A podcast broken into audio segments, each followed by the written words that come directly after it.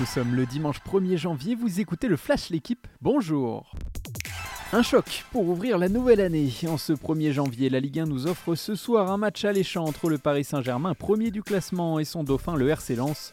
Privé de Neymar suspendu et de Léo Messi en repos après son sacre mondial, Christophe Galtier va devoir innover en attaque. L'entraîneur parisien pourra tout de même compter sur un Kylian Mbappé qui a déjà tourné la page Coupe du Monde.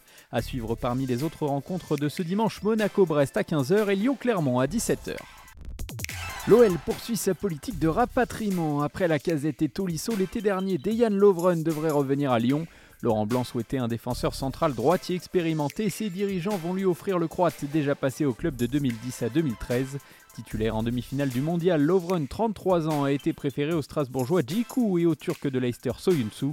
Parmi les autres mouvements en Ligue 1, Gerson va quitter l'OM et retourner à Flamengo pour une quinzaine de millions d'euros. Le défenseur rennais Loïc Badet a lui été prêté avec option d'achat au Séville FC. Le Barça termine 2022 par une mauvaise opération. Dans le derby face à l'Espagnol, hier, les Blaugrana ont été tenus en échec un partout.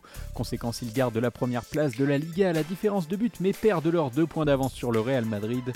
En première ligue, victoire de Manchester United 1-0 contre Wolverhampton grâce à Rashford. Match nul surprise de City face à Everton, un partout malgré le 27e but de la saison de l'inévitable à Haaland.